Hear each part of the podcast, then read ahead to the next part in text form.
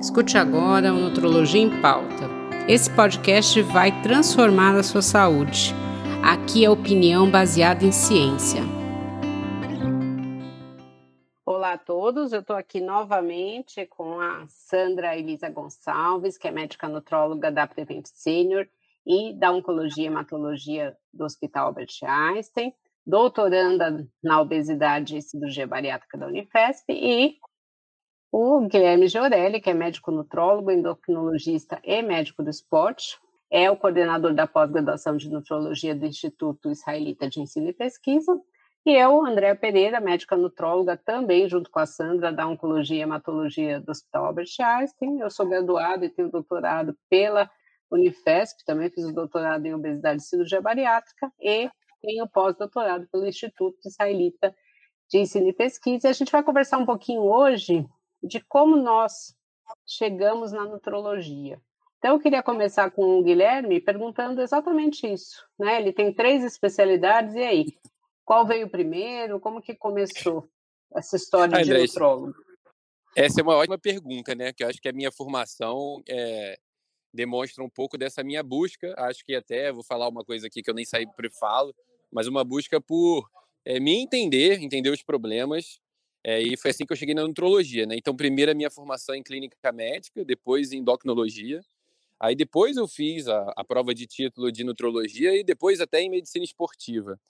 É, e o mais legal quando a gente participa dos congressos, dos encontros com nutrólogos, é que você vê que existem informações completamente diferentes da minha, né? Acho que vocês vão falar de vocês também. É, então, em primeiro lugar, a nutrologia é o que nos une e essas diferenças é o que nos engrandece, ou seja, o que faz com que a gente aprenda tanto uns com os outros. E esse meu caminho para chegar na nutrologia, é, eu sempre tive obesidade em mim e na minha família e sempre quis trabalhar com obesidade é, e sempre achei que a endocrinologia ia responder todas as minhas perguntas. E a verdade foi que quando eu fiz endocrinologia, eu vi que era um pequeno pedacinho da endocrinologia que falava sobre obesidade. Então, estudar sobre alimentação, estudar sobre exercício, foi o que abriu as portas para eu entender realmente como funcionava esse problema é, e acabou abrindo outras várias portas é, para entender o paciente muito além disso, entender o impacto que a alimentação e o exercício vão ter em diversas outras doenças, como é, doenças oncológicas, como vocês me ensinam tanto, mas a gente pode falar também de doenças dermatológicas, pode falar aí de uma série de correlações e ensinamentos que a nutrologia traz para toda a área médica, né? Então a verdade é que nos últimos anos a gente tem visto aí colegas de várias outras áreas estudando nutrologia. E não é necessariamente para virar nutrólogo, e sim para se aprofundar mais e melhorar o, o, seu atendimento clínico do dia a dia. Sandra, queria saber de você como que você chegou na nutrologia. Olá a todos, obrigado por estar aqui novamente com o doutor Guilherme Jorelli e a doutora Andréia, grandes colegas que eu admiro muito Bom, a minha história na nutrologia é antiga, sabe? Eu fiz nutrologia em 2010. Mas antes disso, eu fiz clínica médica e depois eu fiz terapia intensiva. Durante a minha residência de terapia intensiva, eu comecei a sentir esse gap, a sentir que estava faltando um entendimento maior dos problemas metabólicos e como a nutrição poderia impactar nos resultados finais do paciente. Porque eu, como médica diarista de uma unidade de terapia intensiva, a gente, eu peguei, eu trabalhei num hospital que eu pegava muito pacientes de politrauma e me chamava muito a atenção como esse paciente ele ia emagrecendo no leito muito rapidamente e o quão difícil era depois a reabilitação desses pacientes. E eu comecei a questionar e eu comecei a enxergar que durante a minha graduação eu me formei em 2004, eu não tinha, eu não tive esse tipo de orientação, nem essa matéria, né? Eu não tive essa matéria durante a minha graduação. E eu fui em busca de entender mais. E conversando com colegas da área, né, conversando principalmente com um colega conhecido nosso, né, o Dr. Diogo Toledo, que hoje também é nutrólogo.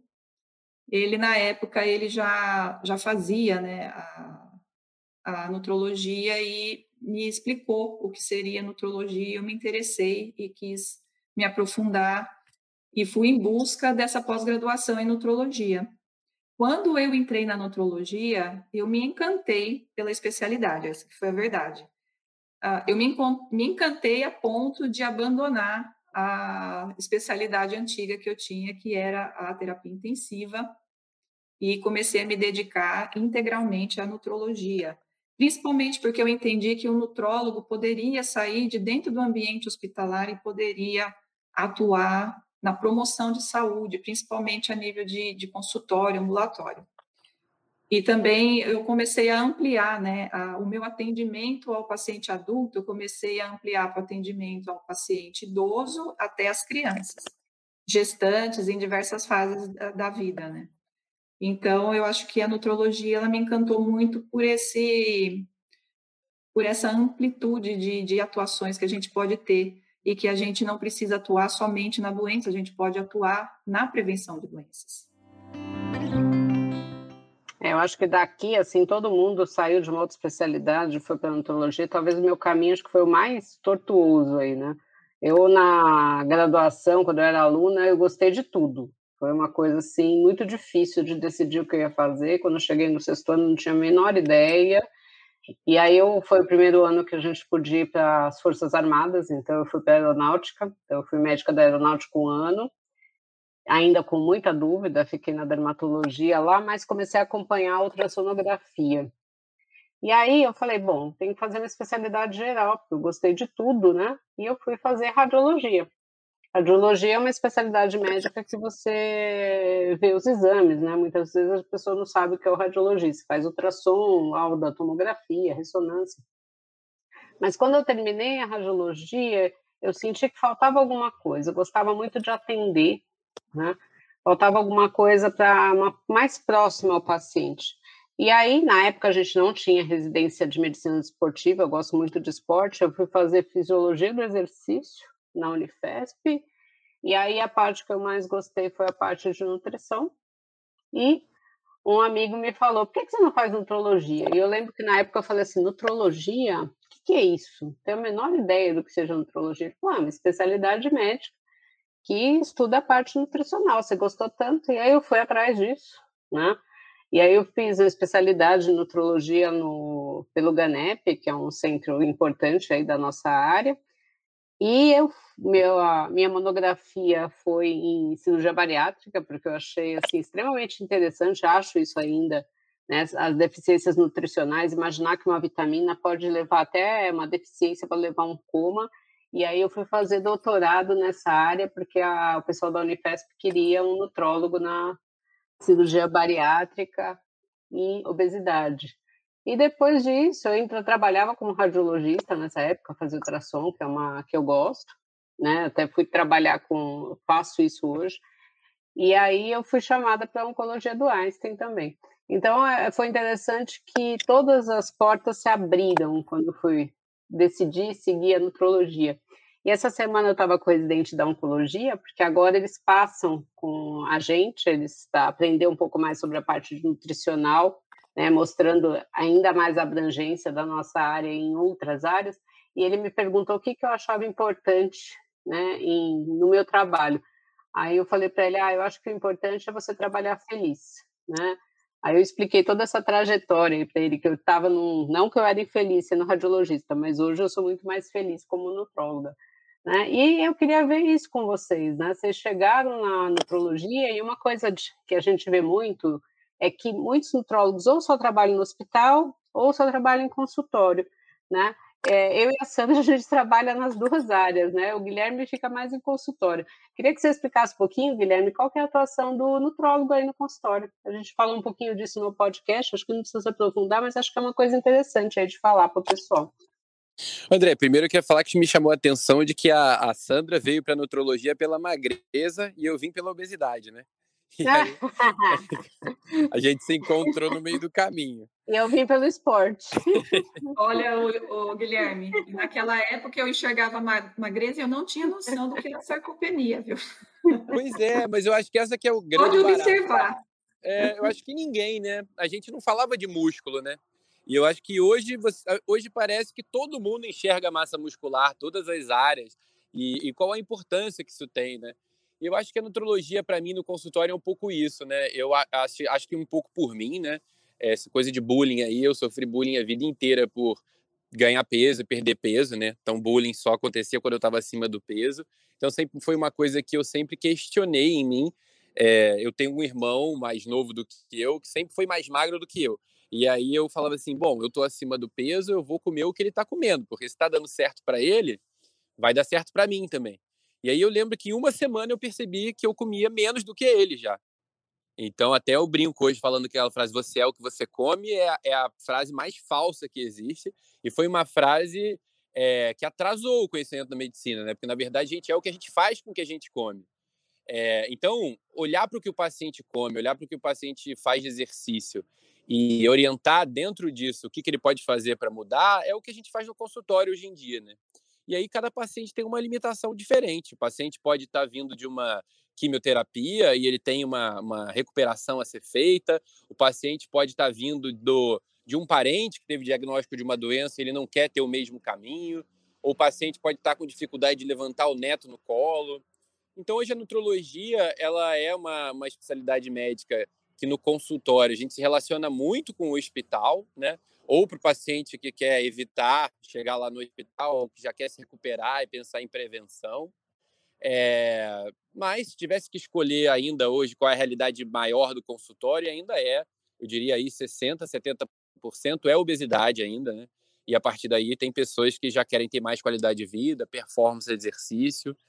É, e, e, o consultório é isso, né? Olhar para o paciente, ajudar ele e queria chamar a atenção para quem é médico também, para paciente, que muitas vezes o papel do médico é falar para o paciente que ele não pode fazer aquilo que ele está querendo, né? Então, dizer o não é muito importante na medicina e dentro da nutologia também. Sandra, eu queria que você falasse um pouquinho da atuação do nutrólogo no hospital, que muitas vezes as pessoas não sabem o que a gente faz no hospital, nem que a gente trabalhe em hospital. Isso. Trabalhar em hospital para mim é extremamente prazeroso, né? Tanto que eu fiz terapia intensiva pensando em ficar dentro da área hospitalar, né? Mas eu entendia que o médico, ele também precisa ter atuação fora do hospital, né? Isso é extremamente importante porque a promoção de saúde ocorre em área extra-hospitalar, né?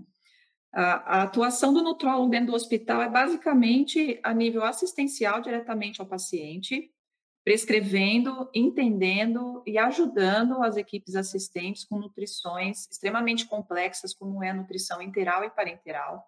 Mas também o nutrólogo, ele pode trabalhar na área de gestão, com gestão de equipe multidisciplinar de terapia nutricional, para garantir né, que todos os processos intra-hospitalares, desde a entrada, do, a entrada da, da, da terapia nutricional via farmácia, ou via lactário, ou via equipe de nutrição que seja, chegue até o paciente e que essa terapia que está sendo prescrita e orientada ao paciente, ela seja mantida, né? Porque é uma terapia extremamente complexa e ela causa muitas vezes efeitos adversos, então precisa mesmo de, um, de uma equipe capacitada para estar cuidando principalmente no quesito de treinamento das equipes, né? Então, você tem que treinar enfermeiro, você tem que treinar nutricionista, você tem que treinar as famílias a cuidar da terapia nutricional do paciente, porque a terapia uh, enteral e parenteral, ela é de extrema complexidade e ela tem que ser muito bem prescrita e muito bem monitorada.